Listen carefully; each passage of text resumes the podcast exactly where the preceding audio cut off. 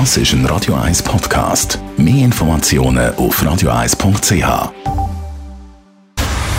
Dr. Age. Der Vincenzo Paolino beantwortet die brennendsten Fragen rund ums Leben im Alter. Jetzt auf Radio 1. Ja, und da wird es natürlich auch heute wieder unglaublich spannend. Dr. H. Vincenzo Paolino, wir reden heute über die Abhängigkeit im Alter. Man hat früher oft so eine Art, sagen wir mal, Psychopharmaka oder so oder einfach Schlafmittel verschrieben. Und darum sind nachher viele, die jetzt, sagen wir mal, so um die 80 oder älter sind, von dem abhängig geworden. Was weiß man darüber oder wie siehst du das vor allem?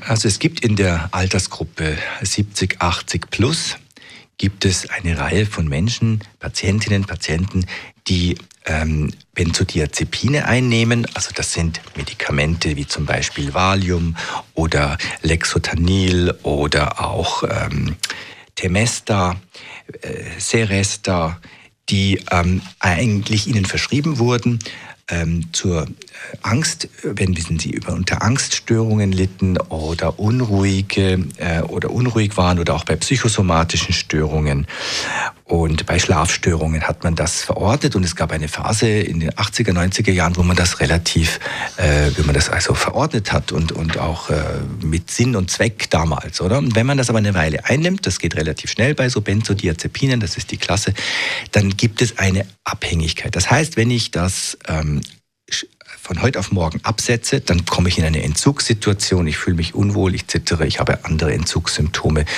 auch. Und ähm, Natürlich äh, gab es jetzt auch in dieser Zeit, wo einige Medikamente knapp wurden, gab es also auch Anrufe bei Ärzten und ältere Leute rufen, ich habe jetzt da nichts mehr, was, was kann ich jetzt nehmen stattdessen, damit ich nicht in diesen Entzug komme. Und da hat mich das auf die Idee gebracht, ähm, mal darüber zu sprechen. Und ich, die Frage auch zu stellen, soll man das denn, diese Abhängigkeit verhindern oder sogar zwingend, wenn man älter wird, abstellen? Also sofort aufhören mit dem Zügs und weg damit. So, ich, meine Meinung dazu ist differenziert. Ich würde sagen, A, wenn ich das Medikament nehme, ich fühle mich damit gut, es ist äh, lang eingespielt und ich habe äh, damit keine weiteren Probleme, keine weiteren Nebenwirkungen oder so, dann würde ich sagen, ist nicht nötig, das abzusetzen oder jetzt aus Gründen, ja, du darfst das nicht nehmen, weil sonst bist du ja abhängig, würde ich sein lassen. Einfach sein lassen, weitermachen. Wenn ich selber aber das Gefühl habe, es stört mich, dass ich das nehmen muss und ich, ich will es äh, möglichst nicht mehr, weil ich merke, mit der Zeit habe ich eine Nebenwirkung oder ich fühle mich schlapp oder ich habe andere Beschwerden durch das Medikament, dann würde ich mit dem Arzt oder mit meiner Ärztin sprechen und sagen, hey, ich, ich, ich will das nimmer, es, es tut mir eigentlich nicht gut.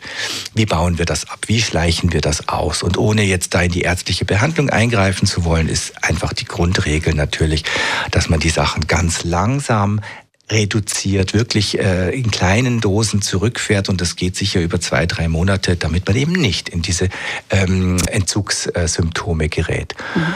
Und so Tipp für die Hörerinnen und Hörer, die sich betroffen fühlen, ist wirklich ähm, sich zu überlegen, ob das für einen selber ein Problem darstellt und wenn nicht, laufen lassen mhm. und wenn doch, dann eben den Weg einschlagen, den ich gerade skizziert habe. Ja, das muss also wirklich jeder so ein bisschen für sich selber herausfinden. Vielen herzlichen Dank für die Infos, Vincenzo Paulino, Dr. H.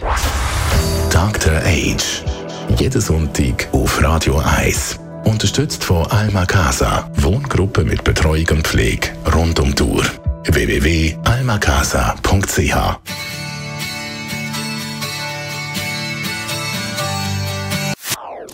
Das ist ein Radio 1 Podcast. Mehr Informationen auf radio1.ch.